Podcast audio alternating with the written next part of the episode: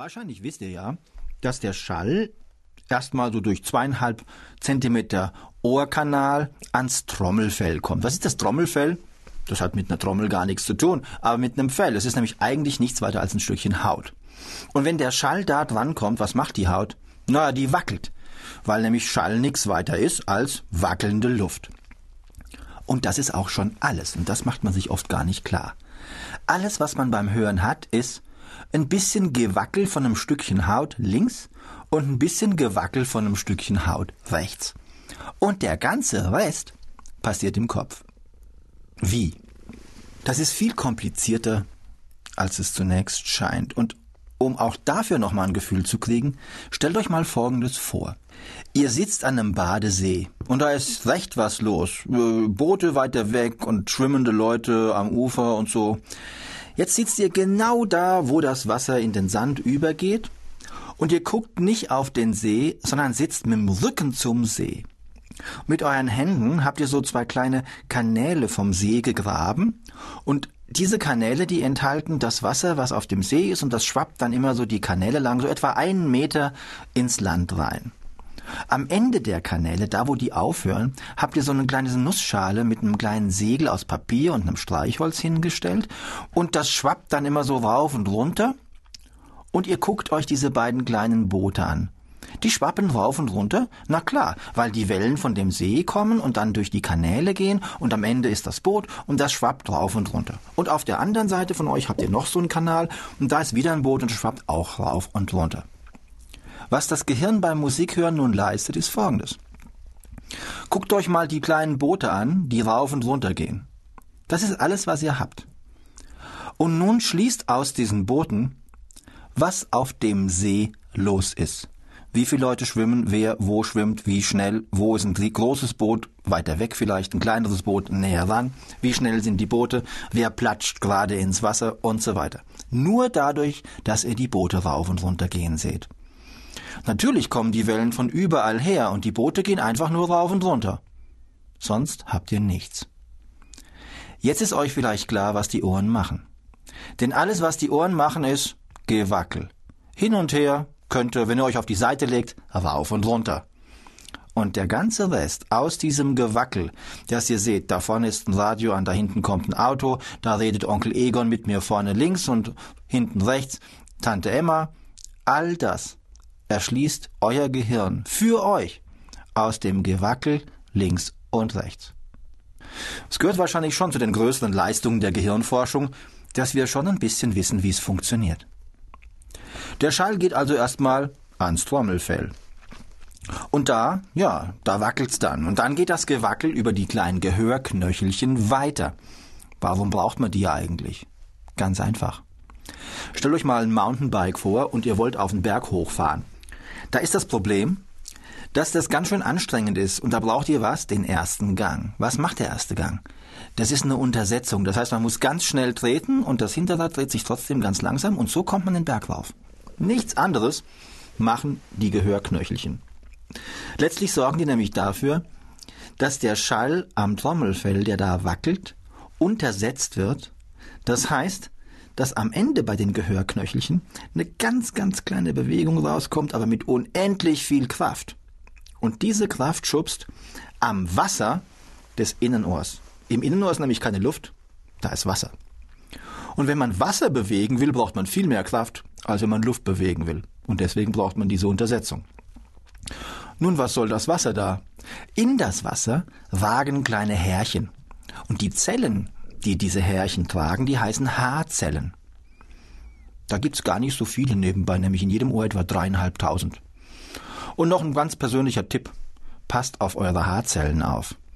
Immer wenn's ganz laut ist, gehen die nämlich gerne mal kaputt.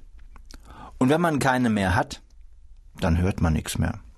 Mit anderen Worten, achtet wirklich ein bisschen auf eure Ohren.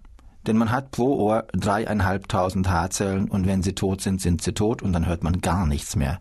Und ein ganz großes Problem heute, das kann jeder Ohrenarzt bescheinigen, besteht darin, dass viele junge Leute schon nicht mehr so gut hören. Wenn man also zu laut hört, da muss man gerade beim Walkman drauf achten oder beim iPod, dann kann es tatsächlich sein, dass man seine Ohren kaputt macht. Und nochmal als Tipp, macht das nicht. Ganz einfach deswegen, weil die wachsen nicht mehr nach. Wenn sie kaputt sind, sind sie kaputt.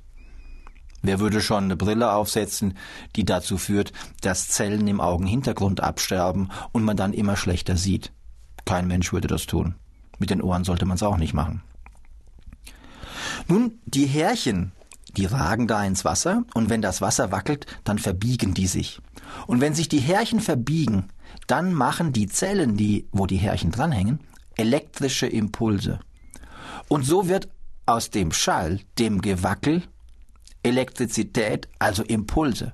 Und die Impulse, das ist ja das, was ins Gehirn reingeht. Unser Gehirn arbeitet mit elektrischen Signalen, mit elektrischen Impulsen. Und im Innenohr findet die Umwandlung statt von Druckschwankungen, von Gewackel in Impulse. Damit ist noch längst nicht Musik gehört. Damit ist einfach nur sichergestellt, dass die überhaupt ins Gehirn rein kann. Denn ins Gehirn gehen immer nur Impulse. Vom Auge kommen Impulse. Wenn ihr irgendwas mit den, mit den Fingern berührt, kommen da Impulse. Von der Nase, von der Zunge, von überall her kommen Impulse. Und jetzt sind wir beim Innenohr und haben festgestellt, aha, die Innenohren machen also aus Gewackel Impulse. Und die gehen ins Hirn. So weit, so gut. Wie macht unser Gehirn dann aus diesen Impulsen Musik? Nun, bevor die Impulse ins Gehirn gehen, werden sie schon auf dem Weg ins Gehirn auf so vielen Stellen verarbeitet wie keine andere Information sonst. Das Sehen, da gibt's eine Schallstation zwischen Auge und Gehirnrinde. Die Gehirnrinde, das ist das, was man von außen sieht, wenn man aufs Gehirn guckt, dieses Gewurstel von Wülsten und Gräben. Und da sitzen Zellen, und zwar 20 Milliarden etwa allein in der Gehirnrinde bei jedem Menschen. Das ist ganz, ganz viel und damit wird unter anderem gehört.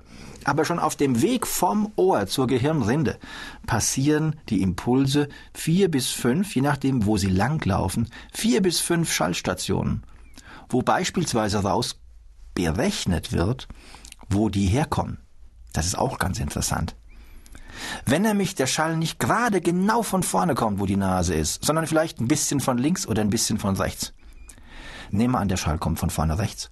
Dann kommt er ja am rechten Ohr ein bisschen lauter an als am linken. Und er kommt am rechten Ohr ein bisschen früher an als am linken. Schallgeschwindigkeit in Luft, naja, etwa 300 Meter in der Sekunde. Vom rechten Ohr zum linken Ohr nehmen wir an, der Schall käme 90 Grad von rechts, genau von rechts. Vom rechten Ohr zum linken Ohr sind es etwa 17 Zentimeter bei so einem normalen Quadratschädel, den wir so mit uns rumtragen. Das heißt, wir haben bei 300 Metern pro Sekunde 30 Zentimeter in einer Tausendstel Sekunde. Einfach 300 durch 1000, das sind 30 Zentimeter. So, und 15 Zentimeter oder 17 Zentimeter ist also eine halbe Millisekunde. Eine halbe Tausendstel Sekunde ist der Schall am rechten Ohr früher als am linken, wenn er von rechts kommt. Und die Vorverarbeitung in diesen Zwischenstadien vom Ohr zum Gehirn, die berechnet schon, dass eine halbe Tausendstel Sekunde heißt, dass er genau von rechts kommen muss. Wenn er genau von vorne kommt, dann ist der Schall gleich schnell links und rechts.